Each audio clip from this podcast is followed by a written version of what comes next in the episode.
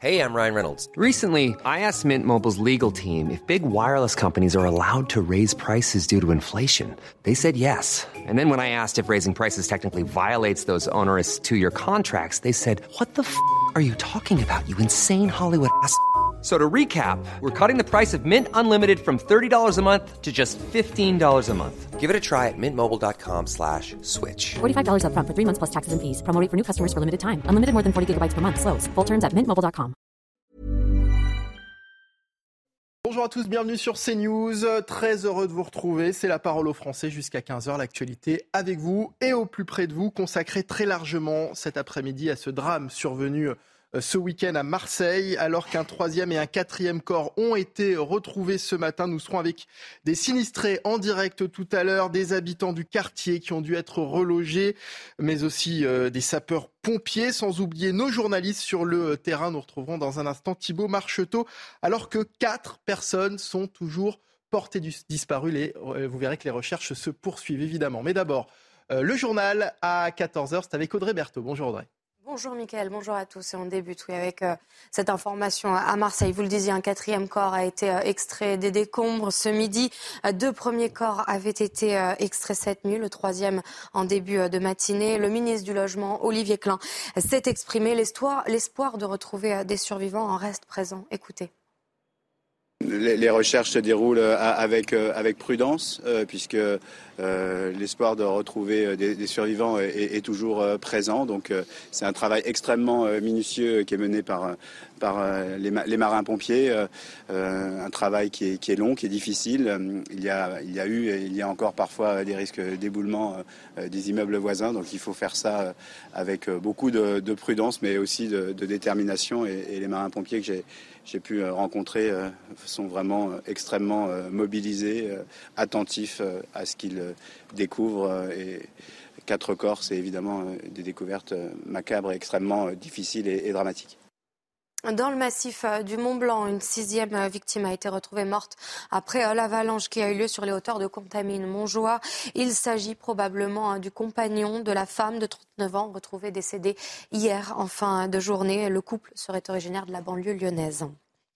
Fabien Roussel a été reconduit à la tête du Parti communiste français. Le secrétaire national sortant du PCF a été réélu avec plus de 80% des voix à 53 ans. Il dirige le PCF depuis novembre 2018. Dans le reste de l'actualité, en Seine-Saint-Denis, le nombre de cambriolages explose. Illustration à Gournay-sur-Marne. Selon le ministre de l'Intérieur, cette ville détient le record euh, du plus haut taux de cambriolage du département. Et vous allez le voir que euh, face à ce phénomène, les habitants se barricadent. Clémence Barbier, Alexis Vallée, Pierre Emco et Laura Lastrate. Dans ce quartier où règne le calme et la tranquillité, c'est vite un fléau. Cette habitante en a été la victime. J'ai été personnellement cambriolée en 2019, il y a 4 ans. Euh, j'ai une télésurveillance, donc j'ai été prévenue de suite et j'ai eu le réflexe d'appeler tout de suite la police municipale. Ils étaient passés par la porte d'entrée. Gournay-sur-Marne est devenue la commune de Seine-Saint-Denis avec le plus fort taux de cambriolage pour 1000 habitants. En 2019, il était de 5,77. Il est passé à 19,8 en 2022. On a toujours euh, euh, une inquiétude quand on sort. Est-ce que j'ai bien, bien tout fermé? On n'a jamais l'esprit vraiment en paix. On laisse jamais euh, les stores ouverts euh, quand on n'est pas là, même quand on va chercher les enfants à l'école, et ça, ça dure cinq minutes. Hein. mais on a toujours fermé les, volets du rez-de-chaussée. Quand les voisins sont pas là, ben, on va plus surveiller ou qu'il n'y ait pas de, de, tentative de quelque chose. même les gens louches qui passent dans la rue. Les malfaiteurs seraient très organisés et les neuf policiers municipaux ne suffisent plus à les dissuader d'agir. La mairie, de son côté, manque de moyens pour faire appel sur le long terme à une compagnie de sécurité privée. Alors pour assurer leur propre protection, les habitants ont créé un groupe Facebook où ils partagent leurs déconvenus et alertent les autres résidents. Et à l'international, la Chine a simulé un bouclage de Taïwan au troisième jour d'exercice militaire dans cette zone, tandis que les États-Unis euh, déploient un destroyer dans des eaux revendiquées par Pékin. La Chine qui proteste contre la rencontre de la présidente taïwanaise avec un haut responsable américain. De leur côté, euh, les habitants hein, de Taïwan s'interrogent forcément face à ces tensions. Écoutez-les. Vouloir annexer Taïwan est une chose assez étrange. C'est comme si aujourd'hui je voyais un endroit que j'aimerais avoir et que je disais que je veux l'annexer. Cela me semble pas très raisonnable. Bien qu'il y ait des liens historiques, cela ne veut pas dire que Taïwan appartient à la Chine.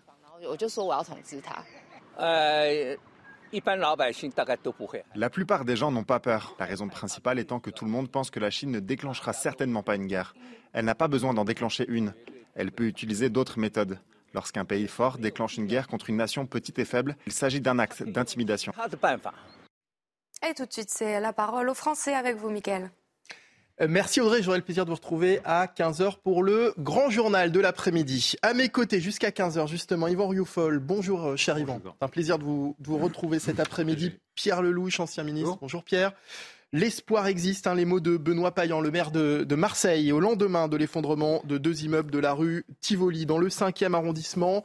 Un troisième et un quatrième corps euh, ont été retrouvés ce matin. Quatre personnes sont toujours portées disparues. Nous serons avec Éric Brocardi dans un instant, porte-parole des sapeurs-pompiers de France. Nous serons également avec euh, des rescapés qui ont accepté de, témoigner en direct. C'est la parole aux Français jusqu'à 15h et on part tout de suite retrouver euh, Thibault Marcheteau qui se trouve actuellement au poste de commandement avancé où s'organisent les opérations de secours. Thibault, hein, c'est bien ça? Effectivement, les recherches se poursuivent dans le 5e arrondissement de Marseille, à proximité de la rue Tivoli, où a, eu lieu donc euh, cet immeuble qui s'est effondré, un immeuble de 4 étages qui s'est effondré dans la nuit de samedi à dimanche. Les recherches donc euh, se poursuivent. On a vu il y a quelques minutes une équipe de, marins-pompiers euh, passer juste derrière nous. C'était la pause déjeuner. Ils se relayent 24 heures sur 24, 105 marins-pompiers en permanence sur le terrain. Des journées qui durent de 24 heures. Une marin-pompier me confiait, ils ont commencé leur journée à 7 heures du matin et vont la terminer demain à 7 h du matin. Évidemment, la fatigue commence à se faire sentir, notamment parce que c'est un travail de minutie, pierre par pierre, un travail fastidieux. Il est très compliqué euh, d'évoluer dans ces débris, notamment à cause des poches de chaleur qui sont encore présentes dans les décombres de cet immeuble, mais également des gravats qui maintiennent les immeubles aux alentours, notamment le 15 et le 19 rue Tivoli, qui menacent de s'effondrer une fois que toutes ces conditions de sécurité sont réunies.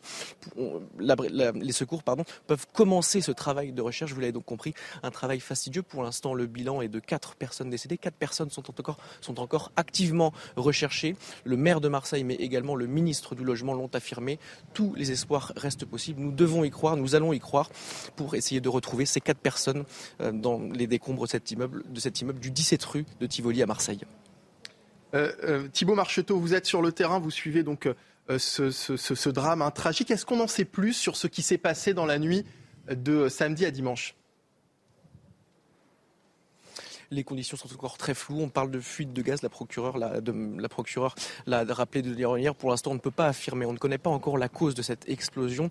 l'immeuble, le 15 rue Tivoli, juste à côté, euh, s'est effondré quelques heures plus tard. Pour l'instant, les conditions euh, de cet effondrement sont encore inconnues beaucoup Thibaut Marcheteau et merci à Loïc Tontat hein, qui vous accompagne cet après-midi. Nous reviendrons évidemment vers vous euh, dès que, enfin n'hésitez pas évidemment à revenir si vous avez euh, d'autres informations. Avec nous également Eric Brocardi, porte-parole des, sapeurs-pompiers de France. Bonjour Eric, merci d'être avec nous en direct euh, cet après-midi dans la parole aux Français. Il semblerait que les recherches, Thibaut Marcheteau nous le disait, se soient accélérées depuis depuis ce matin avec ces tragiques euh, découvertes. On parle d'un troisième et d'un quatrième corps retrouvés ce matin. Des recherches qui se sont accélérées, certainement dues au, fait que, l'incendie a aussi été euh, maîtrisé. Il y a plusieurs facteurs. Il y a effectivement la notion d'incendie qui, euh, semble être bien localisée et donc en parfaite maîtrise de la part des marins-pompiers qui sont sur place. Il y a aussi un effet, on va dire, secondaire, c'est-à-dire que euh, le fait que les sapeurs-pompiers, les marins-pompiers, pardon, ont pu, au fur et à mesure de leur avancée, retirer des gravats, être renforcés par euh, des moyens techniques euh, donc cela veut dire que ce travail commence effectivement à, payer, commence effectivement à porter ses fruits. Donc euh, il faut continuer la recherche sans relâche. A un niveau d'engagement qui est extrême, hors norme, je dirais, de la part de nos collègues euh, marins-pompiers. Donc on est vraiment sur, euh, voilà, sur une courbe qui est encourageante, effectivement, parce que d'un côté, ce feu, où il a tendance à, moins sévir, d'un autre côté, malheureusement, on est au contact de certains corps Donc les marins-pompiers ont encore du travail au regard de, ces facteurs manquants et de ces, phénomènes, on va dire tout simplement d'instabilité qui sont croissants, parce que plus vous allez creuser, forcément, on risque de, rencontrer des difficultés. Et puis vous avez aussi malheureusement ce côté, humain qui est extrêmement important, qui est le leitmotiv et, des marins-pompiers sur place. Donc cela veut dire que cette recherche, elle doit être encore approfondie, elle doit être encore euh, beaucoup plus méticuleuse. Et là, aujourd'hui, encore une fois, les marins-pompiers, euh, appuyés par euh, d'autres sapeurs-pompiers des Bouches-du-Rhône, sont toujours en termes d'engagement sur des notions vraiment extrêmes, dans des conditions vraiment très, très incertaines en ce qui concerne la, stabilité de l'ensemble des bâtiments adjacents. Et pour revenir sur ce feu dont, vous nous parliez, qui aurait donc été maîtrisé, mais qui n'est toujours pas éteint. Est-ce qu'on peut expliquer pourquoi est-ce qu'il a été aussi difficile déjà euh, à maîtriser ce, feu? C'est un, incendie qui se trouve sous les décombres. Hein. Exactement. Donc, euh, en fait, pour euh, qu'un feu puisse s'éteindre, il faut forcément retirer un des trois éléments qui permettent aujourd'hui d'activer un, un, feu. Donc vous savez, le triangle du feu, c'est quelque chose que forcément vous avez dû entendre. Donc il faut retirer un des trois, éléments, pardon, que ce soit la source d'ignition, que ce soit le comburant, le combustible. Donc ça veut dire que euh, si un des trois éléments perdure, il, il risque d'y avoir encore euh, du feu, des flammes. Et donc là, aujourd'hui, s'il commence à être maîtrisé, ça veut dire que petit à petit, euh, un des trois paramètres commence à s'amoindrir euh, pour euh, justement commencer à, avoir une baisse de l'intensité, une baisse des fumées et espérer qu'on puisse aller beaucoup plus loin dans la recherche, même dans ces zones qui sont fortement impactées par l'incendie.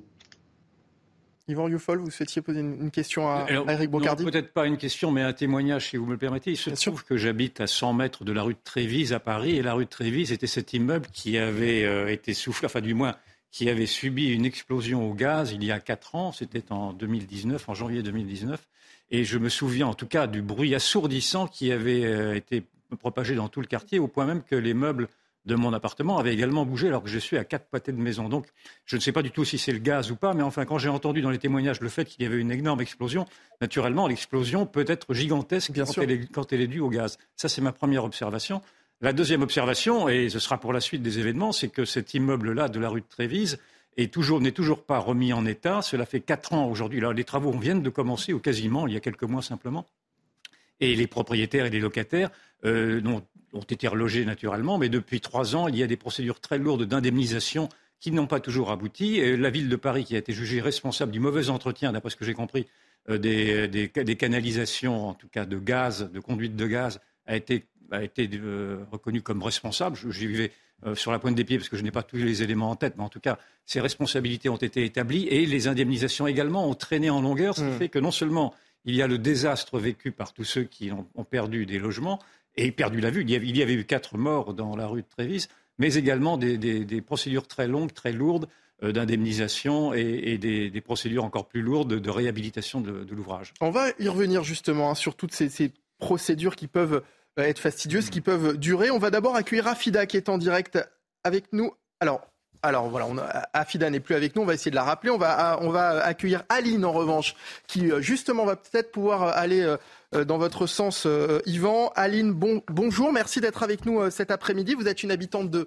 de Marseille, c'est bien ça? Oui. Et vous, alors vous, vous, êtes, vous avez été victime d'un autre incendie, enfin votre immeuble a été touché par un, incendie dans le 6e arrondissement, c'était l'année dernière Non, c'était il y a deux semaines. ah, c'était il y a deux semaines, d'accord, ok. D'accord, c'était il y a deux semaines dans le 6e arrondissement. Est-ce qu'on on sait pourquoi votre immeuble a pris feu? En fait, euh, la cause du feu, on ne la connaît pas. Mais en fait, euh, j'ai vécu l'immeuble euh, pendant un an et demi avec un voisin qui est atteint de la maladie de Diogène. Ce monsieur, il a mis tous ses déchets dans les parties il a eu un demi de déchets dans son appartement. Il a fait descendre, il a fait des inondations dans l'immeuble, tout ça. Et en fait, là, dans son appartement, ça a pris feu.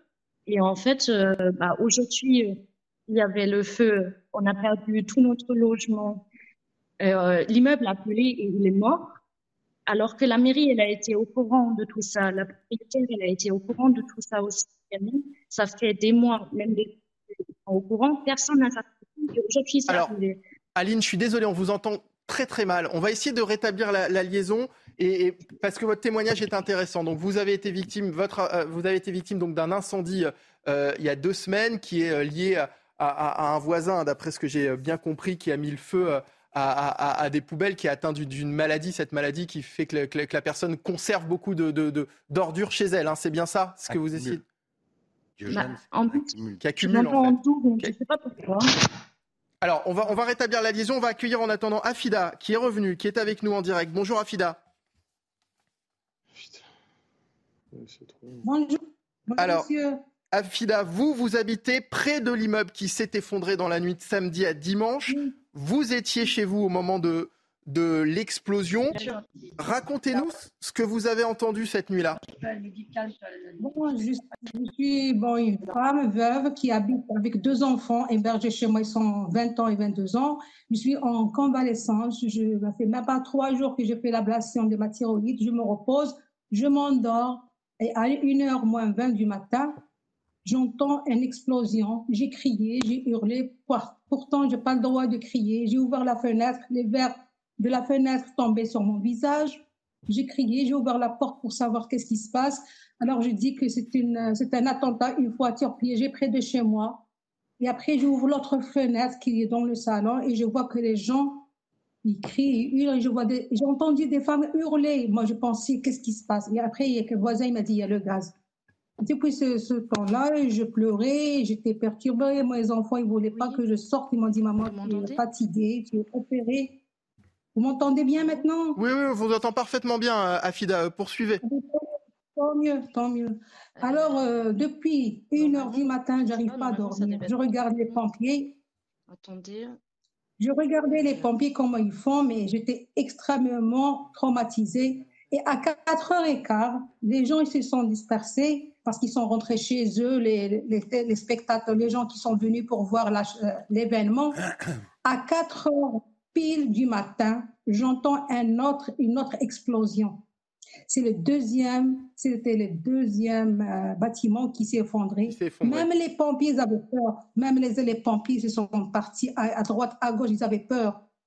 Et la police, ils courent, ils nous ont dit rentrez chez vous, fermez les fenêtres, fermez les fenêtres, parce qu'il y avait beaucoup de la poussière et la fumée. J'avais peur. À ce moment-là, je dis ça, je vais mourir. J'attendais quelqu'un qui me vienne pour m'évacuer le matin. Alors, Afida, on va expliquer que vous, vous habitez, et ça, ça rejoint un peu ce que nous disait tout à l'heure euh, Yvan Rioufol, vous habitez euh, rue Abbé de l'Épée, qui est une perpendiculaire de la rue euh, Tivoli. ça veut dire que où vous êtes, vous avez ressenti la, déflagration. vous avez eu des dégâts chez vous? Oui, j'ai un mur qui a été fissuré, le mur du couloir qui mène dans la chambre de mon fils une épaisseur de 50 centimes sur 50 centimes. C'est un carré de 50 centimes. C'est-à-dire 50 centimes, c'est-à-dire. Alors, à quel, moment est-ce qu'on, à, quel moment, Afida, est-ce qu'on vous a demandé d'évacuer votre, votre logement? Moi, j'attendais le soir. J'attendais, mais les, pompiers sont venus me chercher le matin. Quand ils sont venus, ils ont tapé plus fort. Ils m'ont dit sortez, sortez, sortez. l'immeuble va effondre. Et à ce moment-là, J'étais perturbée et j'étais paniquée. J'ai envoyé, j'ai réveillé mes enfants et je suis sortie avec mes sandales d'intérieur, avec le pyjama, la robe de chambre et avec euh, même pas les médicaments de, de la rivotrice parce que j'ai enlevé la, comment ça s'appelle? J'ai fait une ablation de la thyroïde, je suis obligée de prendre mon médicament. Malheureusement, je suis sortie sans médicament, pleurer, pleurer, pleurer et j'ai pas trouvé un, endroit où j'aille. Je suis, j'ai personne, je suis veuve, j'ai pas de famille, j'ai pas d'amis, j'ai rien. Je suis restée sur la, dans la rue en pleurant et je vois les, les gens, la police et tout. À ce moment-là, j'ai paniqué et je suis tombée par terre. Et les pompiers, après une heure, les pompiers sont venus me chercher à l'hôpital. Pourquoi une heure? Parce que les pompiers n'ont pas trouvé un endroit pour se garer. Tellement les, les voitures des pompiers, de la police, ils ont alors, il faut expliquer qu'il y, euh, faut expliquer qu'il y a 43 immeubles hein, qui ont été euh, évacués. Près de 200 personnes ont dû quitter leur, habitation. Éric Brocardi, comment est-ce qu'on évalue le, risque dans ce type de, situation? On nous parlait en début de journée d'une trentaine d'immeubles euh, évacués. visiblement, le périmètre a été agrandi. Périmètre est évidemment agrandi parce qu'on fait toujours un périmètre de sécurité proche par rapport à la situation euh, euh, lorsque les primo-intervenants sont sur place. Et ensuite, on, tend à élargir au regard de plusieurs événements. Euh, déjà, d'une part, connaître s'il y a eu un effet de souffle, de voir jusqu'où les, éléments autour, les éléments matériels autour de la zone ont été soit fissurés, soit ont été bougés, soit déstabilisés par, par cet effet-là. Donc ça veut dire que potentiellement, dans cette zone-là, dans ce rayon, il peut y avoir à un moment donné des structures euh, qui soient fragilisées. Donc, de ce fait-là, on va tout simplement essayer de peaufiner euh, et d'agrandir ce périmètre de sécurité, parce que dans ces zones, nous avons aussi des personnes qui ont été impliquées, euh, des personnes qui sont touchées psychologiquement. Elles font partie intégrante euh, du niveau d'intervention, de l'élargissement du champ d'intervention, pour que les sapeurs-pompiers, et là en l'occurrence les, les marins-pompiers, dans ce cas précis au niveau de l'effondrement sur Marseille, puissent prendre les mesures et adapter les renforts nécessaires et les moyens pour continuer à sectoriser, à compartimenter l'intervention en fonction des spécificités et des missions de chacun. Pierre Lelouch. Oui, moi je voudrais revenir à, la suite. Parce que bon, là on a des témoignages de, gens autour. Euh, il y a des morts, il y a beaucoup de gens qui ont perdu leur logement et c'est à cela, bien sûr, j'ai beaucoup de peine pour les gens qui ont perdu la vie et leur famille. Maintenant, la question, il y a plusieurs questions qui se posent pour la suite. C'est d'abord l'indemnisation. Euh, Yvan a parlé euh, du 9e arrondissement, que je connais bien, puisque j'en suis originaire, et j'en ai été élu. Donc j'ai suivi de près cette affaire de la rue de Trévise, bien sûr, qui est, à mon avis, très semblable à ce qui s'est passé. On n'a pas encore le euh, résultat de l'enquête, mais il y a eu des travaux devant cet immeuble qui ont eu apparemment impacté une conduite de gaz, et ça a entraîné une explosion dévastatrice. Et c'est vrai que depuis plusieurs années, les gens attendent toujours des solutions. Et c'est pour ça qu'il me paraît, à la lumière de cette expérience, il me paraît très important que le maire de, Marseille obtienne tout de suite la création d'un fonds d'indemnisation par les compagnies d'assurance, une sorte de pool d'indemnisation, ce qui va permettre de prendre en charge tout de suite les gens qui ont perdu leur logement et qui ne vont pas euh, pouvoir réintégrer, par exemple, les, les, immeubles qui sont contigus à celui qui s'est effondré. Euh, deuxièmement, je pense que, et ça, ça intéresse tout le monde, tous les Français, on se pose tous la question de savoir euh, qu'est-ce qui se passe dans ma rue, euh, il y a une conduite de gaz. Ou... Alors, il y a évidemment, c'est ce que disait cette femme que vous avez interviewée tout à l'heure, il y a évidemment les causes humaines. Il y a quelqu'un peut mettre le feu, euh, se suicider, avoir un complexe de Diogène. il peut y avoir une erreur humaine, une faute humaine. Mais il peut aussi y avoir un défaut d'entretien ou des travaux. J'ai eu aussi à gérer, comme député, les conséquences de, percement euh, sous les rues de Paris pour faire des RER, des halls, des choses comme ça, qui déstabilisent les immeubles, qui ont un impact sur les, sur les réseaux. Et il faut faire très très attention à ces choses-là. Dans quelle mesure il y a une surveillance suffisante? Dans quelle mesure chaque immeuble est responsabilisé? Tout ça, à mon avis, interroge parce que une chose est de se lamenter à chaque fois qu'il y a un accident, une autre, c'est d'essayer de les éviter. De les éviter. Et, et, et c'est pas des tremblements de terre, encore une fois, ce sont des, ce sont des causes qui sont d'origine humaine. Hmm. Soit il y a eu un problème d'entretien, soit euh, la, canalisation a pu être touchée euh, s'il y a eu des travaux, euh, soit c'est quelqu'un dans l'immeuble. Hmm. Mais voilà, comme il s'agit de choses humaines, il faut pouvoir investiguer et trouver des solutions. On va, on va interroger à nouveau Afida, qui est toujours avec nous dans la parole aux, Français, qu'on pourrait même appeler la parole aux, sinistrés de Marseille hein, cet après-midi. Afida, alors pour qu'on comprenne, là, actuellement, vous avez été relogé dans un hôtel, hein, c'est bien ça? Oui, oui. Est-ce que... J'étais bien accueillie. J'étais bien accueillie par le service de, la Croix-Rouge et je salue énormément le service de la ville de Marseille et je suis reconnaissante de ce qu'ils ont fait pour moi. Hier, je suis allée en, demande, en appelant Dieu, Dieu pour qu'il m'accepte. Je ne veux pas rester dehors parce que je n'ai pas de famille, je n'ai pas les moyens pour aller dans un hôtel. Je suis allée avec les doigts croisés pour m'accepter, pour m'héberger, mais finalement, ils m'ont bien reçu. Vive la France, vive la République. Oui, mais alors attendez, c'est intéressant ce que vous êtes en train de nous dire. C'est vous qui êtes allé demander à ce qu'on vous euh, euh, trouve un hébergement, en fait Oui, oui. Parce que je pensais que je vais passer dehors. Moi, je suis un peu sensible, j'ai pas de famille, j'ai pas les moyens pour aller à l'hôtel. Je dis à mon fils, on va dormir à Saint-Charles-la-Gare. Saint oui, oui. Mais ça veut dire que lorsqu'on est venu vous, lorsqu'on est venu vous déloger euh, de, votre appartement euh, euh, à FIDA, on ne vous a pas automatiquement, on vous a pas à ce moment-là dirigé euh, vers un hôtel ou vers un, centre d'accueil Non, je me suis dit, je me suis dit, je vais devenir SDF. Je me suis dit, de, parce que je suis toute seule, j'ai pas de famille, j'ai pas quelqu'un qui m'aide. Je me suis dit, je vais devenir SDF avec mmh. ma, mes enfants.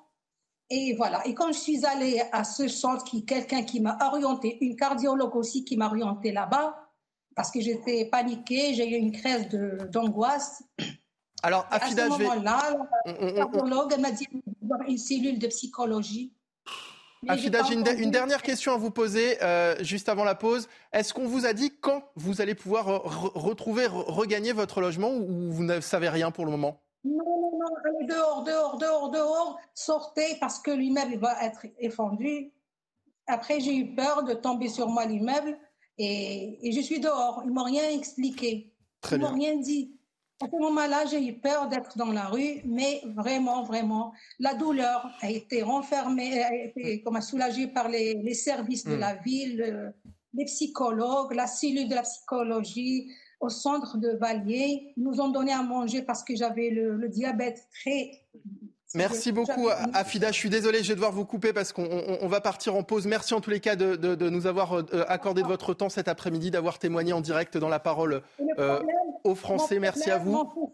On va marquer une courte pause. Éric Brocardi, vous restez avec nous. Pierre Lelouch, Yvan Rioufol et la suite de la parole aux Français dans un instant en direct sur CNews. A tout de suite. Il est 14h30 sur CNews. Merci de nous avoir rejoints. La parole aux Français euh, continue juste après le rappel des principaux titres de l'actualité. C'est avec Somaya Labidi. Sans surprise, Fabien Roussel a été réélu à la tête du Parti communiste avec plus de 80% des voix. L'homme politique de 56 ans déclare aspirer à être digne de la confiance des militants à ce poste, un poste qu'il occupe depuis novembre 2018. Son texte d'orientation avait déjà récolté 82% des suffrages en janvier dernier. Un soutien de taille pour la réouverture du camping des Flots Bleus. Le président Macron a félicité les artisans de cette renaissance dans un tweet. Je vous rappelle qu'il était au chevet des sinistrés l'été dernier en Gironde suite aux incendies dévastateurs qui ont ravagé les paysages touristiques de la dune du Pilat. Et puis la tension monte d'un cran entre Taïwan et Pékin. L'armée chinoise affirme avoir achevé avec succès ses manœuvres militaires ayant visé à encercler l'île pendant trois jours. Des manœuvres dénoncées par Taïwan et les États-Unis euh, qui ont appelé à la retenue une tension attisée par la rencontre prévue mercredi entre la présidente taïwanaise et le président de la Chambre américaine des représentants. Merci beaucoup Somaya Labidi pour le rappel des titres euh, CNews. La parole aux Français, la parole aux sinistrés de Marseille cet après-midi après le drame de ce week-end. On a appris euh, tout à l'heure qu'un troisième et un quatrième corps avaient été retrouvés. Quatre personnes sont toujours porté euh, disparu après l'effondrement euh, de deux immeubles dans le 5e arrondissement de, euh, Marseille. on a Diana qui est avec nous, elle est habitante de, la rue Tivoli, hein, qui a été... Bonjour Diana, merci déjà d'être avec nous cet après-midi en, direct. Votre immeuble a également été évacué, vous vous trouvez en face de, l'immeuble qui s'est effondré, c'est ça? Oui, oui. Moi j'habite dans 24 rue et le 17, l'immeuble, elle est en face elle est Alors, euh, racontez-nous un peu comment est-ce que vous, enfin, qu'est-ce que vous avez entendu dans la nuit de samedi à dimanche? Quand l'histoire. Ben moi, j'ai couché à minuit, à minuit 40, et d'un coup, j'entends une explosion. J'ai sauté de mon lit. Je ne sais pas quoi faire. J'ai laissé la fenêtre un peu fermée parce que je l'ouvre pas trop. D'un coup, j'ai ouvert un peu la fenêtre. J'ai vu tous les toutes les fumées noires qui ont tout je vois plus clair. J'étais avec mon lit, j'ai plus contrôle quoi faire, j'ai couru devant l'escalier. J'ai appelé mon voisin qui m'aide, s'appelle Patrick. Comme j'ai l'habitude, il me soutient de fois. J'ai ah, crié Patrick, Patrick, il m'a dit descends, descends vite, ne prends rien avec toi. J'ai couru devant le, devant le corridor, je vais prendre et juste mon sac à main, mes choses personnelles. Il m'a dit laisse tomber tout. Quand j'ai couru, et franchement, il y avait dans toute l'escalier tout le fumée noir, je ne vois plus clair. Mmh. Donc, toutes les fumées dans mon visage, ma bouche, mes cheveux. Et quand j'ai tourné, je veux descendre l'escalier, je ne vois plus clair l'escalier comme c'est noir. J'ai vu quelque chose qui est tombé claqué. J'ai couru l'escalier, c'était la la fenêtre de mon, et la fenêtre de mon salon est, est tombée de vitre. Alors j'ai couru, et il m'a appelé Patrick, il m'a calmé, il avait son fils, son fils est venu le voir. On nous a fait sortir et l'immeuble deuxième nous a aidé de l'eau, des, couvertures. Et quand on est sorti, l'immeuble à rentrer, elle était tout cassé au bloc, des verres, des cailloux, les gens qui crient, l'évacuation, les, pompiers, les polices, c'était terrible. Et les feux partout, noirs, on ne voit pas clair rien. Alors moi, je ne sais pas quoi faire, je commençais à trembler. Et après, on a tourné et on nous a pris à gymnase. C'était de nous très bien. Et là, on est venu à l'hôtel Ibis depuis hier 3 heures après-midi. On est là jusqu'à aujourd'hui. Et toujours, et je vois beaucoup qui viennent nous appeler, des journalistes, questions, réponses, etc. Voilà, moi, je souhaite que ces personnes dans l'immeuble 17, je leur connais surtout. Et ce que en face de moi, avec son mari, son mari, qui sont vivants. Et après, quand tout va bien, ils donnent l'accès, qu'on puisse rentrer, même avec la police, cinq minutes pour notre chose personnelle. Et après, ce qui se passe, se passe. Ils peuvent ouais. voir qu'on essaie de rentrer à l'immeuble, habiter là-bas, c'est à eux de régler le dégât, etc. J'ai mon propriétaire, elle m'appelle souvent pour les nouvelles. Diana, pour qu'on comprenne bien, effectivement, vous avez d'abord été logée donc dans un gymnase, hein, ce que vous nous disiez. Là, vous êtes euh, euh, à, l'hôtel. Est-ce que vous avez eu le temps de prendre quelques affaires personnelles avant de quitter votre logement? Est-ce qu'on vous a laissé quelques minutes ou, vraiment rien du tout? Vous êtes parti, euh, vous êtes parti tout de suite finalement? Je suis partie, j'avais mon leggings, j'ai mis vite mon tennis sans chaussettes. J'ai le rouge, là, ça c'était mon pyjama.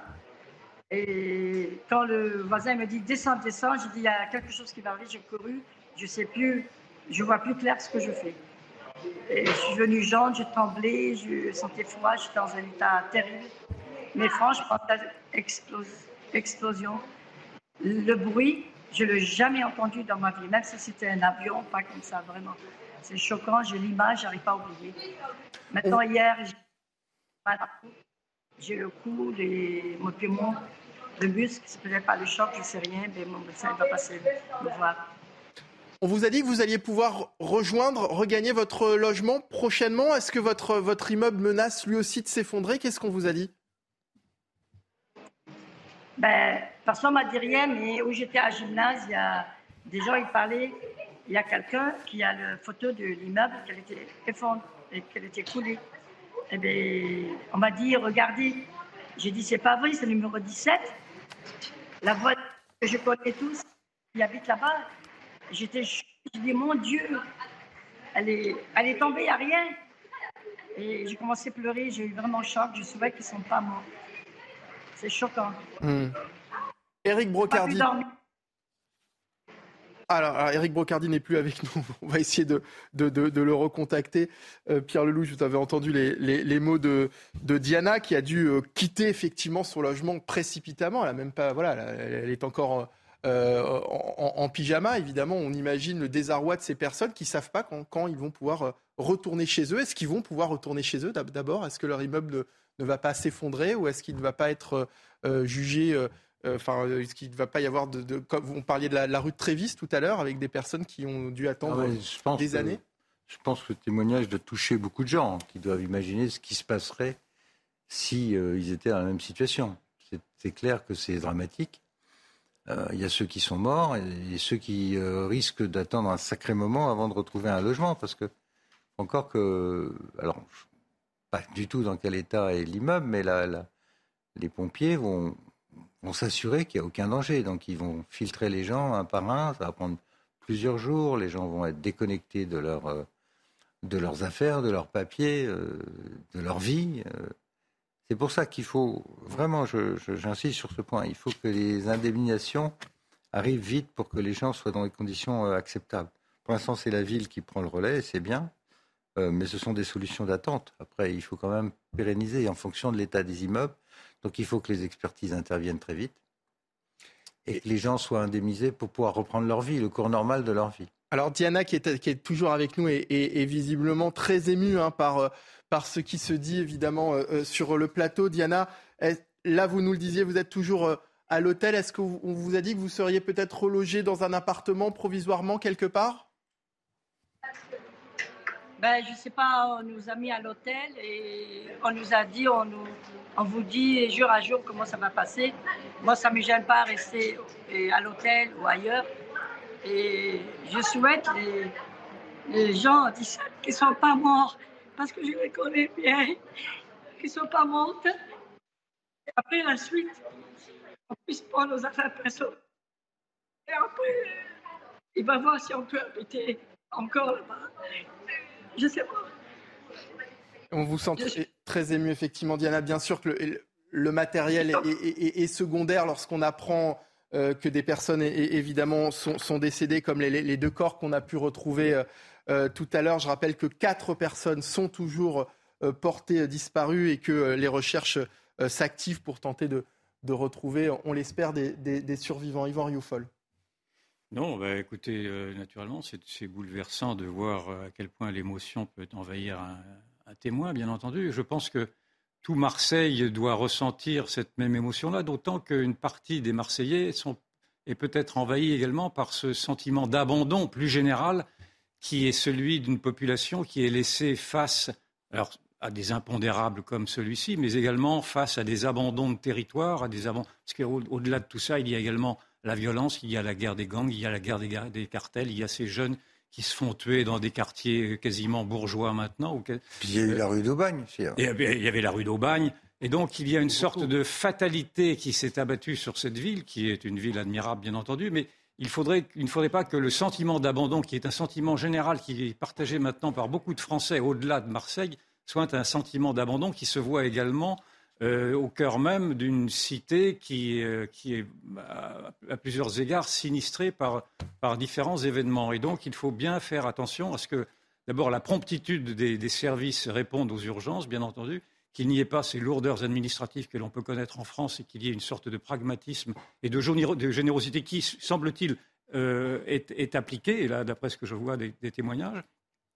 Et j'entends dire également que la solidarité même de la ville euh, s'est exprimé. On n'en a pas vu de témoignage pour l'instant, mais j'ai entendu des élus marseillais se féliciter de la solidarité collective. Je ne sais mm. pas si c'est une solidarité qui a dépassé euh, les quartiers eux-mêmes, parce que c'est une ville quand même qui est coupée en deux, si je puis dire, entre les quartiers nord et les autres. Je ne sais pas si les quartiers nord ont été solidaires de, ces quartiers-là. J'espère que oui. Mais... On, va, on, va, poser la question à, Diana. Yvan Rioufol parle de, de, cette solidarité qui semble s'être euh, organisée. Vous en avez été témoin vous-même? La solidarité.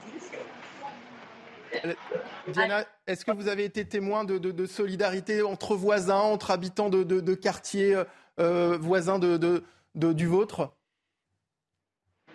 Oui, j'ai pas compris la. Est-ce qu'il y a eu une solidarité des gens du quartier pour vous venir en aide? Non, c'est euh, oui, j'ai quelques amis qui m'ont appelé si tu as besoin de quelque chose, quoi, j'en ai quelques personnes m'ont appelé. Il y a le Croix-Rouge et je sais pas. Et ils sont venus, ils ont mené des, habits. Et j'ai besoin des hygiènes, je sais pas, on m'a appelé tout à l'heure, peut-être le, Croix-Rouge, le, je sais pas, le SAMU. Oui, j'ai eu beaucoup, beaucoup de soutiens. Tout ce que je demande, on m'appelle et je demande, on m'a même, on me donne. Même euh, on, a droit les petits déjeuners aussi ici à 4 h On nous a emmenés pour manger et, j'étais bien s'occuper de nous. Il n'y a aucun souci pour ça. Les les... tout, tout. C'était très bien. Pierre Lelouch le disait tout à l'heure, c'est une situation qui parle à, à tous les Français. On se pose tous la question, et on s'est posé d'ailleurs la question même avant l'émission avec euh, Samira qui est en régie, si vous deviez être évacué de, de votre logement, qu'emporteriez-vous avec vous si vous aviez... Si vous avez des pompiers à la porte qui vous disent ça menace ruine, vous allez sortir dans les cinq minutes, euh, euh, vous sortez, parce que c'est une affaire de vie ou de mort. Mm. Alors si on a un animal de compagnie, il faut essayer de sortir euh, les enfants, les animaux, les membres de sa famille, et puis vous partez sans rien, vous sans rien. Et, et c'est pour ça que euh, l'accueil par la ville est à ce moment-là très important, les centres d'urgence, la sécurisation aussi de l'immeuble, parce qu'il ne faut pas non plus euh, que ce soit pillé dans les deux ou trois jours qui vont suivre, parce que c'est ça aussi. Et il faut très vite que l'expertise permette de savoir si l'immeuble permet aux gens de retourner chez eux ou pas, et à quelles conditions ils peuvent aller chercher leurs affaires, et à quelle heure. Enfin, tout ça, ça s'organise. Pendant ce temps-là, ils sont à l'hôtel, mais euh, au bout de quelques jours, euh, il faut penser à ce qu'ils reprennent une vie normale, donc il faut trouver des solutions de logement. Et encore une fois, euh, pardon d'insister là-dessus, mais les gens, ils ont besoin, surtout qu'on voit bien, c'est des gens modestes. Hein. Mm. Il faut que les indemnisations soient, soient au rendez-vous. Quand on voit les choses traîner, comme rue de Trévise, ça traîne depuis des années, avec des choses très insatisfaisantes. Et puis évidemment, quand on connaît un peu comment ça fonctionne, ce qui est mon cas, on voit les, experts se renvoyer à d'autres experts et demander des arbitrages et autres. Euh, et si jamais c'est judiciarisé, ça le sera, puisqu'il y, aura une enquête au pénal, alors on est parti pour des années. C'est pour ça qu'il est important que la ville prenne les, au moins bloque un fonds d'indemnisation pour permettre aux gens de survivre pendant toute cette euh, période qui peut durer des années.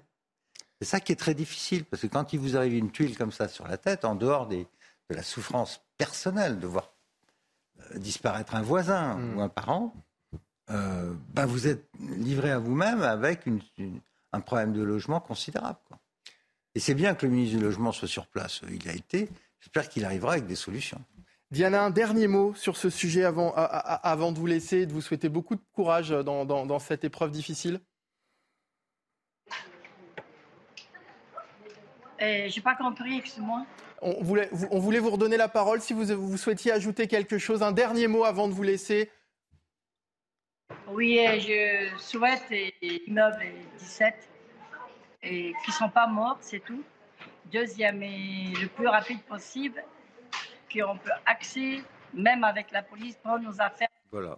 Parce que la, les cartes banques, les choses personnelles, très personnelles. Comme moi, j'ai problème migraine, depuis hier 4 heures aujourd'hui. Je n'ai pas pu avoir mon migraine, ils sont tous à la maison. J'étais obligée, une des journalistes, m'a vu. J'ai dit, je ne peux pas parler avec vous, j'ai le migraine qui me tape. Ils sont partis d'urgence avec l'ordonnance de et gymnase, on me l'a donné. Parce qu'à l'hôtel, comme il y a les fêtes, il n'y a hmm. pas beaucoup de personnel. Ils sont partis, elle a fait le tour, elle s'appelle Sabrina, elle a fait le tour pendant une heure pour chercher une pharmacie. Elle est venue avec le migraine je viens le prendre, il m'a même pas 20, une demi-heure et je sais calmer mon mot de migraine. Parce que sinon, je souffle, taper ma tête dans le, mur, le mal, mal migraine j'ai eu. Et parce que, parce que, Diana, vous ne savez toujours pas quand est-ce que vous allez pouvoir retourner chercher des affaires. Ça non plus, on ne vous l'a pas dit. Non, là, je ne sais pas. Je vais prendre mon sac à main, mes choses personnelles. Le chargeur, mon téléphone, m'a prêté parce que on est sorti, rien. Le sac, j'ai mon banane, le portefeuille, rien, rien, on est sorti vide. Merci beaucoup. Merci, merci Diana d'avoir été avec nous cet après-midi. Beaucoup de courage dans, cette épreuve. Alors on n'entend plus Diana. Bon. Euh, on va passer à un tout autre sujet. Euh, le Conseil d'État a euh, tranché ce week-end. La statue de l'archange Saint-Michel au Sable d'Olonne va devoir être démontée. Le Conseil d'État a rejeté le pourvoi de la ville au nom de la laïcité et de la loi de séparation de l'Église et de l'État, une division qui, divise. Et on va en parler avec Jean-Marie Rouard, qui est avec nous et qui est académicien. Bonjour, merci d'être avec nous euh, en direct cet après-midi dans la parole aux Français. D'abord, première question, que pensez-vous de cette décision, monsieur Rouard? Alors, il faudrait voir les attendus de l'arrêt du Conseil d'État. Mais en tout cas, pour moi, il n'y a pas péril en la demeure, parce que je ne vois pas dans cette terre très catholique, la Vendée, où il y a eu quand même la Convention à opérer un génocide, je ne vois pas le préfet faisant venir les bulldozers. Donc, il me semble que euh, tôt ou tard, cette, décision du, si c'est une décision, mais il faudrait, vraiment voir les attendus, cette décision du Conseil d'État, d'ailleurs, vous savez bien qu'en France, les lois ne sont pas appliquées. Vous savez bien qu'il y a une loi qui s'appelle la loi Toubon, qui n'est absolument pas appliquée et que les tribunaux ne font pas appliquer. Pour rester dans cette question, ce qui me paraît particulièrement absurde de la part de, de, de l'organisme de la libre pensée de la Roche-sur-Yon, qui a intenté un procès, c'est qu'ils ne se rendent pas compte qu'au fond, la France, il faut l'admettre, est un pays façonné par le christianisme et que Euh, et en plus, Saint Michel est, un, archange qui est à la fois reconnu par, bien sûr, les catholiques, les chrétiens, mais aussi par les musulmans. Ce qui est tout à fait étonnant. C'est vraiment un, archange qui fait l'unanimité. Donc, moi, je vois plusieurs solutions. Je crois que euh, le maire qui a réalisé un référendum et qui montre que 91% de la population de la ville est favorable à cette statue, moi je hmm. crois que la solution la plus rapide, ça serait de demander un classement par le ministère de la Culture. Parce que si cette statue était classée, à ce moment-là, on ne pourrait plus y toucher. Voilà. Il faut, je crois que le malheureux Saint-Michel qui terrassait un dragon, je crois qu'il y a un dragon qu'il n'a pas pu terrasser et qu'on ne pourra jamais terrasser, c'est celui d'une autre forme d'obscurantisme et une autre forme de bêtise. Une autre forme de bêtise aussi, est-ce que il y a le fait aussi qu'on on défend la laïcité à travers cette décision et d'une certaine façon on, réécrit aussi l'histoire. Est-ce que les historiens ne doivent pas s'inquiéter d'une telle décision? Non, je crois que ce, mouvement euh, de laïcard, laïciste, qui n'est pas la laïcité, puisque vous savez bien que d'ailleurs, en France, nous avons deux régimes.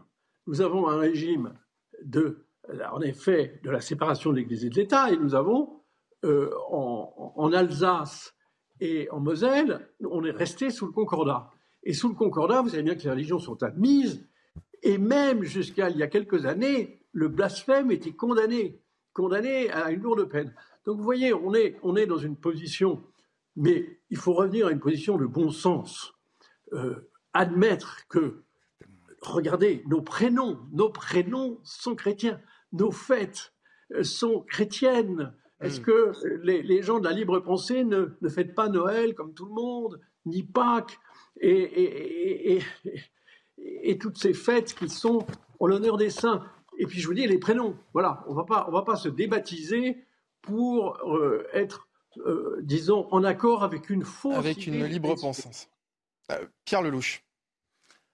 Oui, je, suis déjà intervenu sur le sujet. Je, répète mon, mon, étonnement devant cette, cette religion euh, du Conseil d'État. Alors je conçois qu'ils appliquent la loi de 1905, mais un peu de discernement quand même. Il s'agit d'une statue qui est devant une église.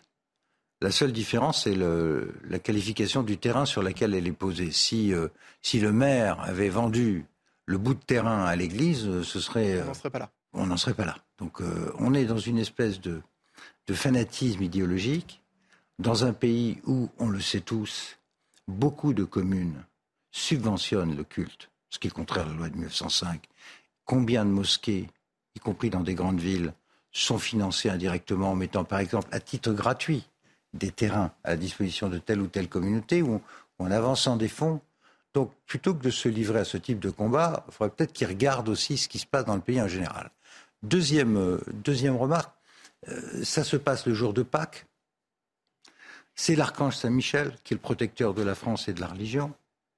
Et ça se passe aussi dans une région où euh, il y a eu 300 000 morts. Comme le disait Jean-Marie Roy, c'était l'endroit où il y a eu un génocide franco-français pendant la Révolution, qui est vraiment pas à l'honneur qui a été ensuite copié d'ailleurs dans d'autres pays. Malheureusement, on a fait des émules en matière d'assassinat de masse au nom d'une idée. Et on a continué. Hmm. Et contrairement à ce qu'on raconte euh, quand on explique la loi de 1905, et j'invite tout le monde à aller regarder les débats et l'histoire de ce texte, c'était un texte très dur qui visait, après la Révolution, longtemps après, à mettre sous contrôle l'Église catholique, à la placer sous contrôle. C'était l'époque où on, on virait manu militari des moines à la sortie des monastères. Pendant la Révolution, on avait assassiné des moines et des bonnes sœurs au nom d'une idée. Hmm. Donc c'est tout ça qui est derrière. Pourquoi réouvrir tout ça? À propos d'une statue qui est devant une église. Et, pourquoi, et pourquoi ne pas, pendant qu'on y est, débaptiser euh, le boulevard Saint-Michel, le Mont Saint-Michel, enlever la statue de la place Saint-Michel. Et allons-y. Comme, le disait Jean-Marie Rouard, il y a des, prénoms euh, chrétiens. Et pourquoi est-ce qu'on ne demande pas aux gens aussi de, changer de prénom?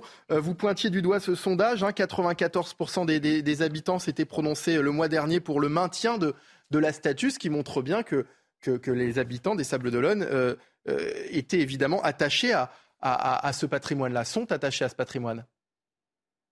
Bien sûr, mais je crois que euh, euh, nous sommes allés dans les musées, promenez-vous en France et en Europe, allez à Venise, vous verrez que euh, la, présence du christianisme est partout, dans toutes les œuvres d'art. Donc ça voudrait dire qu'il faut, disons que ces œuvres d'art doivent être reconsidérées. Je crois que non. C'est particulièrement absurde, ça montre le, ridicule. Ce qui est bizarre et, et étonnant, mais c'est la position du Conseil d'État parce qu'on pourrait imaginer que le Conseil d'État était quand même pour une forme de paix, et cette paix n'est pas pour, c'est pas de réveiller les, guerres idéologiques et les guerres religieuses. Je crois que c'est très dangereux.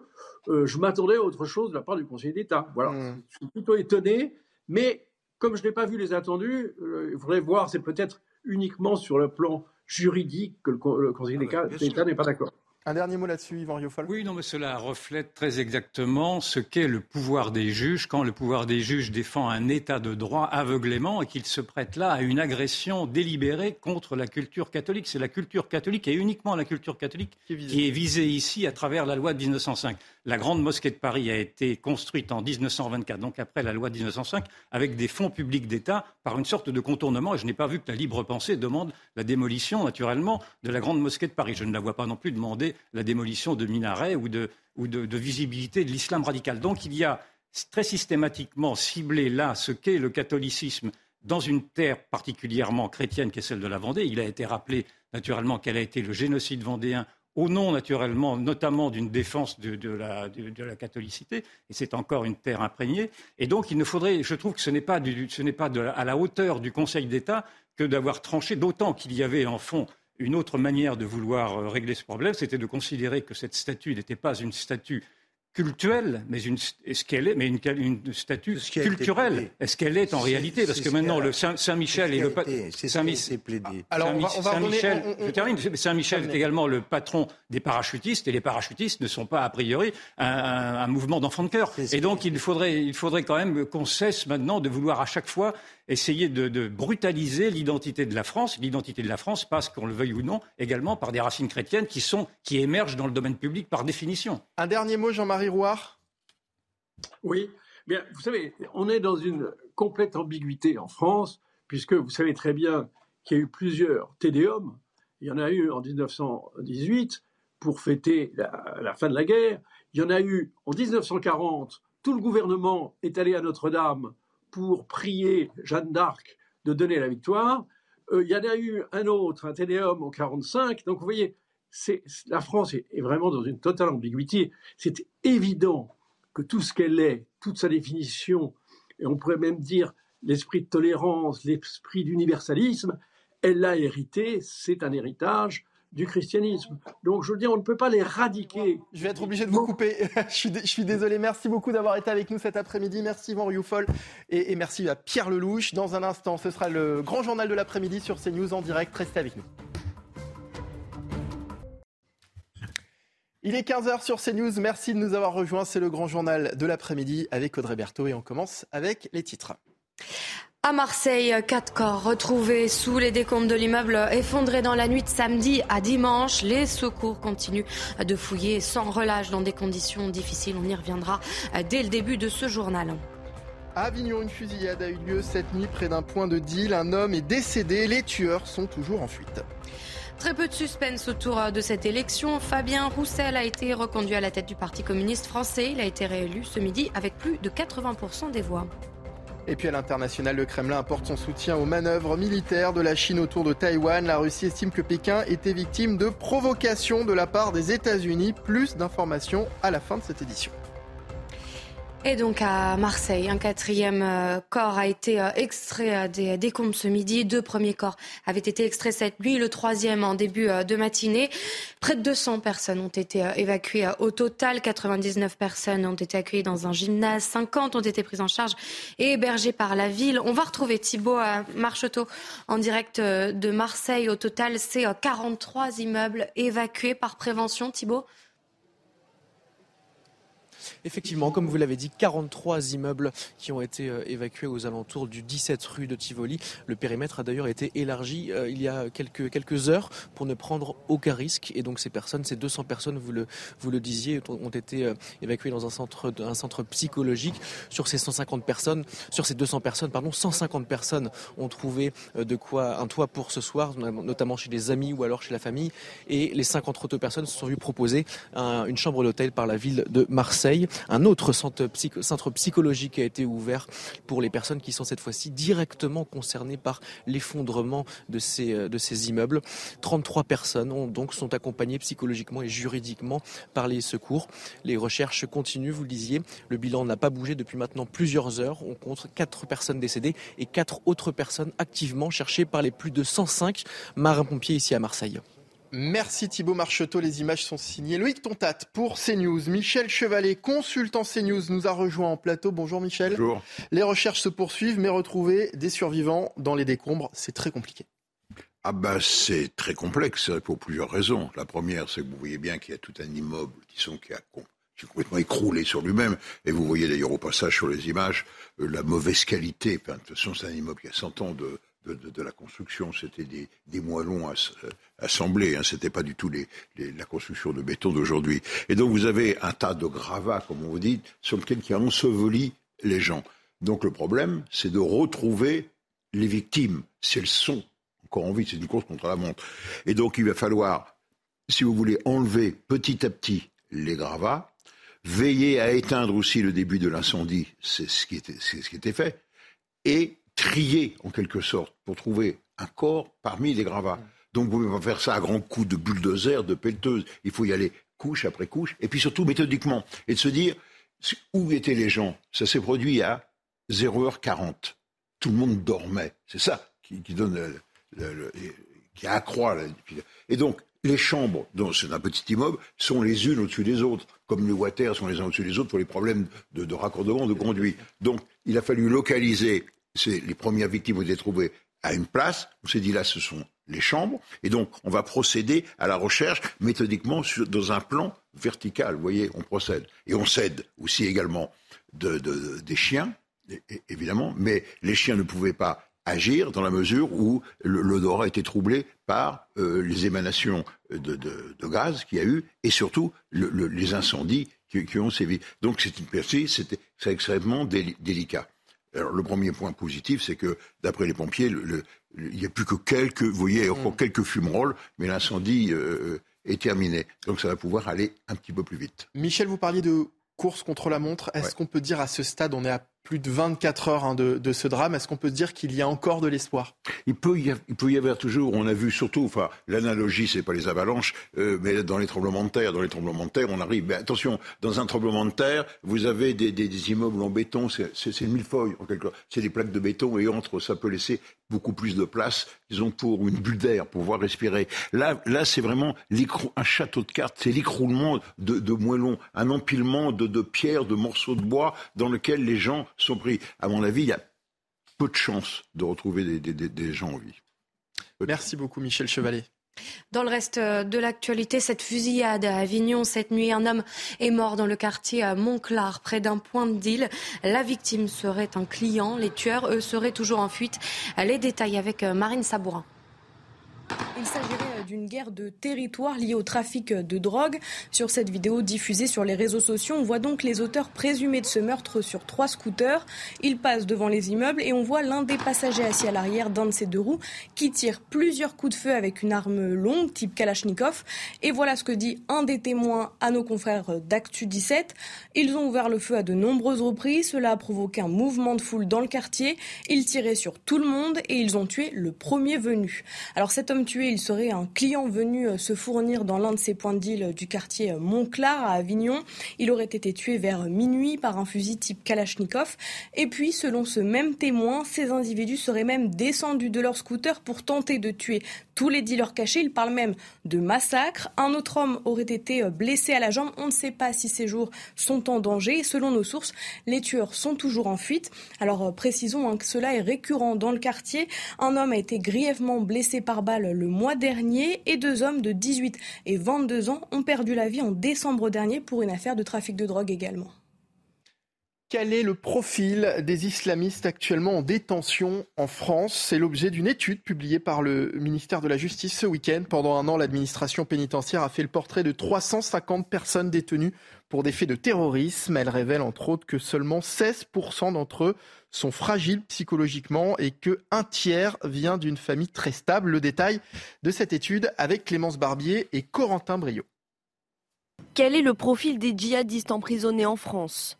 Si la majorité d'entre eux sont des hommes et qu'ils sont principalement issus de familles disposant de ressources inférieures au SMIC, l'étude dément certains clichés. Par exemple, seuls 16% des détenus se sont vus diagnostiquer des fragilités psychologiques moyennes ou fortes et 22% se sont vus diagnostiquer de faibles fragilités psychologiques. C'est important de voir qu'en réalité, euh, l'État islamique recrutait parmi des gens aussi euh, euh, avec un minimum de structure, si vous voulez. Hein. Évitant de confier des actes de terrorisme, par exemple, à des individus qui seraient très fragiles psychologiquement, qui n'auraient pas de maturité. On note également que 21% des profils ont un cadre familial stable et 31% très stable. Le lien de cause à effet entre explosion du cadre familial et engagement radical ne semble donc pas être une vérité. Cette étude n'a porté que sur des individus condamnés ou prévenus pour fait de terrorisme. Elle n'a pas porté sur l'ensemble de la population pénitentiaire considérée comme radicalisée. Nous savons qu'il y a environ 1500 individus euh, radicalisés dans nos prisons. L'idée reçue des djihadistes emprisonnés venant majoritairement des flux migratoires est également démentie. 81% des détenus terroristes sont français. Il y avait très peu de suspense autour de cette élection. Fabien Roussel a été reconduit à la tête du Parti communiste français. Le secrétaire national sortant du PCF a été réélu avec plus de 80% des voix. Fabien Roussel s'est exprimé à l'issue de cette élection au sujet de la réforme des retraites. Il a salué et remercié les travailleurs mobilisés. Écoutez-le. Depuis trois mois, la France se lève, se rassemble s'unit contre une des réformes les plus dures que le monde du travail ait subies avec la retraite à 64 ans. Et c'est toute la France du travail, le cœur battant du pays qui dit non, uni, pacifique, solidaire.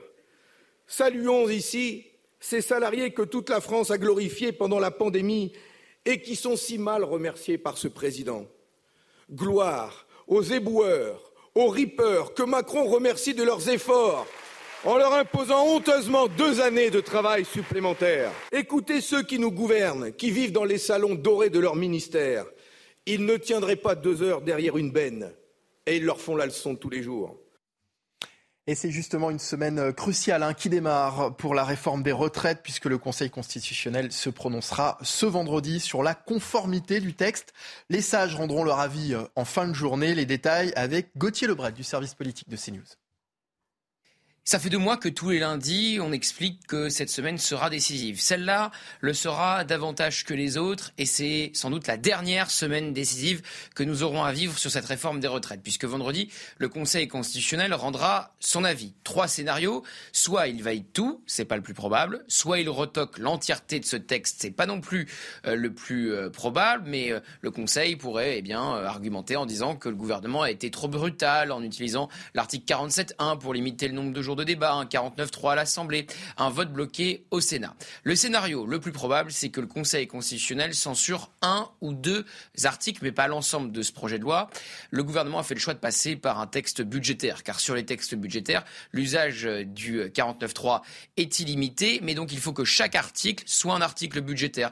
Or, il y a ce qu'on appelle des cavaliers sociaux. Exemple, l'index senior, l'article 2, n'est pas un article budgétaire. Pareil pour le CDI senior, qui vise eh bien, à récompenser les entreprises en les exonérant de cotisations euh, sociales si elles embauchent un senior de plus de 60 ans. Et à la veille de la vie du Conseil constitutionnel, il y aura une nouvelle journée de mobilisation de l'intersyndicale, sans doute la dernière, car Laurent Berger de la CFDT a dit eh bien, que la CFDT euh, ne remettrait pas en cause la décision du Conseil constitutionnel et pourrait s'arrêter euh, de se mobiliser. Donc ça pourrait être la fin de l'intersyndicale. La CFDT pourrait ne plus faire corps, par exemple, avec euh, la CGT. Et puis parallèlement à cela, Elisabeth Borne fait campagne de son côté pour rester à Matignon. Et le célèbre camping euh, des flots bleus au pied de la dune du Pilat a rouvert ses portes. Euh, regardez ce tweet d'Emmanuel euh, Macron en juillet dernier à la thèse de bûche. J'ai fait une promesse aux victimes des incendies, être à leur côté. Les flots bleus étaient détruits. Il vient de rouvrir. Bravo à tous les artisans de cette renaissance. Gérald Darmanin qui est attendu en Gironde demain pour présenter un plan contre les feux de forêt justement.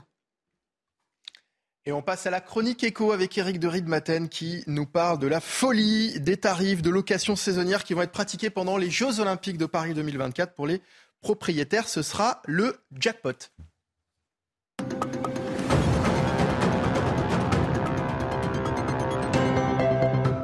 Les JO 2024, les tarifs pourraient bien être multipliés par 3. Airbnb le précise aujourd'hui, un appartement de 80 mètres carrés dans Paris va se louer 800 euros le week-end. Un autre appartement de 3 pièces sera loué 690 euros la nuit, alors qu'en temps normal, c'est 165 euros.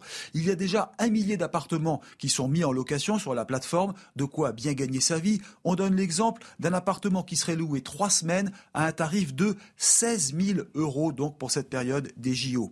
Alors bien entendu, tout cela n'est pas net de frais. Airbnb prend 3% de commission sur la location. Il y a aussi la somme à déclarer sur sa déclaration de revenus, même si l'on n'est pas imposable, et puis aussi des prélèvements sociaux à hauteur de 17%. Alors bien entendu, les JO vont accueillir 15 millions de visiteurs sur trois semaines, selon l'Office de tourisme de Paris. Il y a donc beaucoup de place à prendre et de belles opportunités en perspective.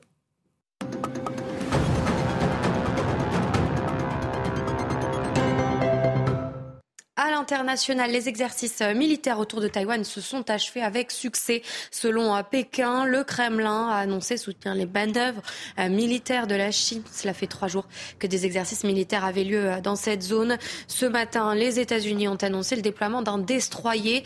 Sébastien Lebelzik, correspondant CNews en Chine, nous détaille ces tensions. Oui, la tension est encore montée d'un cran dans le détroit de Taïwan avec l'envoi effectivement d'un destroyer américain dans ses eaux revendiquées par la Chine. Il s'agit, euh, selon Washington, d'une opération de liberté de navigation, ce qui a immédiatement été condamné par euh, Pékin. Un porte-avions chinois a lui été euh, déployé sur zone, accompagné d'une imposante armada, des navires de guerre, mais aussi des chasseurs et des bombardiers furtifs, des batteries de missiles et l'emploi de munitions réelles pour ce, ce troisième jour de manœuvre. Objectif simuler un bouclage total de l'île et de ses 23 millions d'habitants, un territoire revendiqué par Pékin, blocus sur mer, mais aussi dans les airs. Le dernier déploiement important autour de l'île avait eu lieu en août dernier. La Chine avait alors engagé euh, des manœuvres militaires sans précédent autour de Taïwan et tiré des missiles balistiques en réponse à une visite sur l'île de la démocrate Nancy Pelosi, alors euh, présidente de la Chambre des représentants. Et cette fois, c'est la rencontre la semaine dernière entre son successeur, Kevin McCarthy, et la présidente taïwanaise qui a mis le feu aux poudres. Dans l'actualité également, le pape a prononcé la traditionnelle prière du Regina Celli à midi, une prière à la Vierge. La semaine dernière, le pape a été hospitalisé pour une bronchite. Malgré ces trois jours d'hospitalisation, il a pu assurer la plupart des célébrations de Pâques ce week-end. Et tout de suite, c'est l'heure de votre journal des sports sur CNews. Votre programme avec Groupe Verlaine, installateur de panneaux solaires Thomson, garantie 25 ans. Groupe Verlaine, connectons nos énergies. Le tournoi de Monte-Carlo débute bien pour Benjamin Bonzi, 50e joueur mondial. Au premier tour, le Français écarte l'Espagnol Bernabé Zapata Mirales, 43e, 6-1, 7-5. Au prochain tour, ça va être beaucoup plus compliqué pour Bonzi, qui affrontera Stefanos Tsitsipas, double tenant du titre. Vous avez regardé votre programme avec Groupe Verlaine. Isolation thermique par l'extérieur avec aide de l'État. Groupe Verlaine, connectons nos énergies. C'est la fin de ce grand journal de l'après-midi. Merci Audrey. Merci Mickaël. Et on vous retrouve évidemment à 16h. Dans un instant, c'est l'heure des livres présenté par Anne Fulda, suivi de 90 minutes info avec Thierry Cabane qui reviendra très largement sur l'explosion de cet immeuble dans le 5e arrondissement de Marseille. Bon après-midi sur CNews.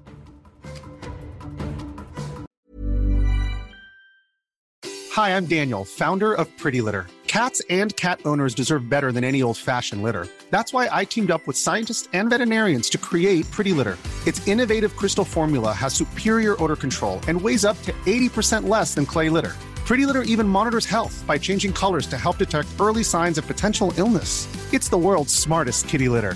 Go to prettylitter.com and use code ACAST for 20% off your first order and a free cat toy. Terms and conditions apply. See site for details.